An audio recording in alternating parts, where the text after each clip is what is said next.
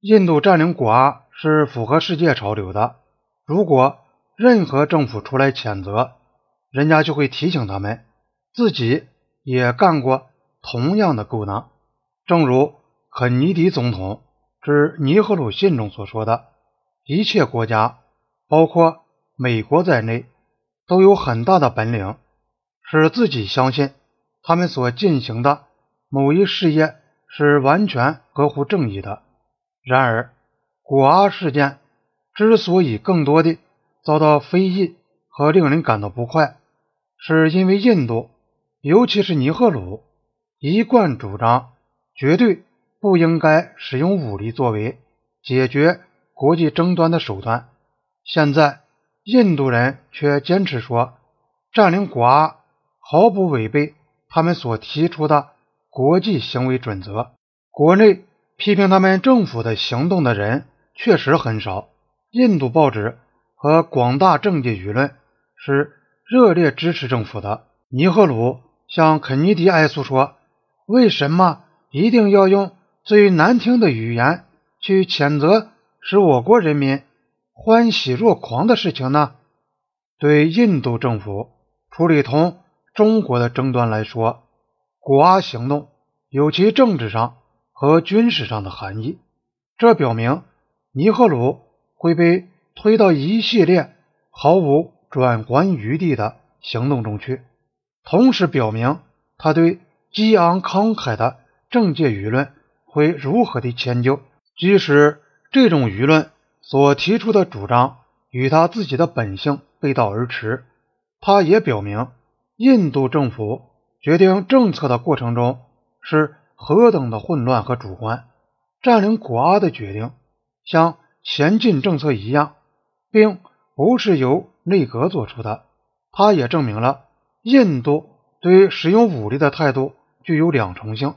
抽象的谈论或别人使用武力时，他是应该受到谴责的；但当印度在他认为是自己领土的争端中使用武力时，在政治上。和在道义上就都是正当的了。一家政治刊物概括了印度关于占领果阿的见解：印度并没有进行侵略，因为自1947年以来，我们一直认为果阿是我国的合法领土。把非法侵占我国部分领土的入侵者赶出去，这并不是侵略。这种态度显然也适用于。同中国的边界争端，在果阿军事行动后举行的一次记者招待会上，有人问尼赫鲁：“印度现在是否打算对中国采用武力？”他回答说：“当然，我们是可以采用武力的，我们应该在适宜时机加以使用。”内政部长贾斯特里也明确表示同样的意见。他在竞选大会上说。如果中国不肯从他所占领的地区撤出，印度将不得不重复他在果阿所采取的行动。印度一定把中国军队赶出去。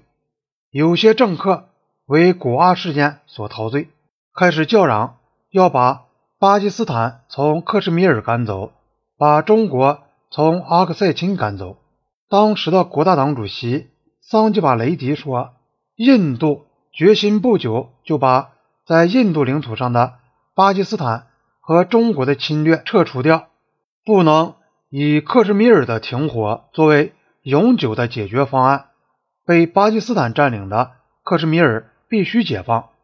从军事方面看，果阿战役用了一个师以上的兵力，加上海军和空军的支援，战役暴露出陆军装备上的。许多缺陷。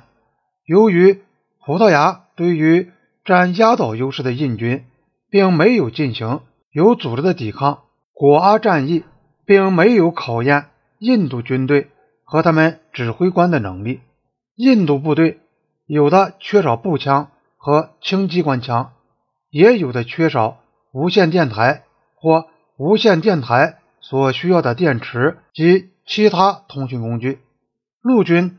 还长期缺少皮靴，有一个营半数士兵在整个战役中是穿着帆布球鞋的。这些情况在陆军内是广泛谈论的话题，但有关情况在印度却很少透露出来。人们把古阿战役当作是赫赫武功加以颂扬，销路很广的《闪电周刊》还称它为我们最得意的时刻。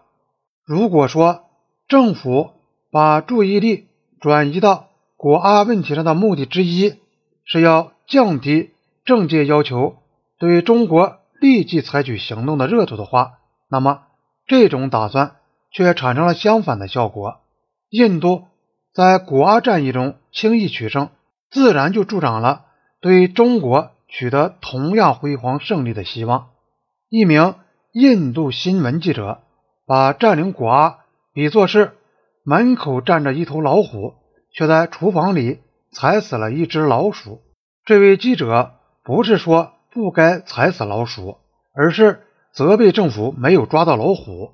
印度人真以为古阿战役的迅速结束，反映了印度军队的战斗精神很旺盛，而不是由于葡萄牙人没有抵抗。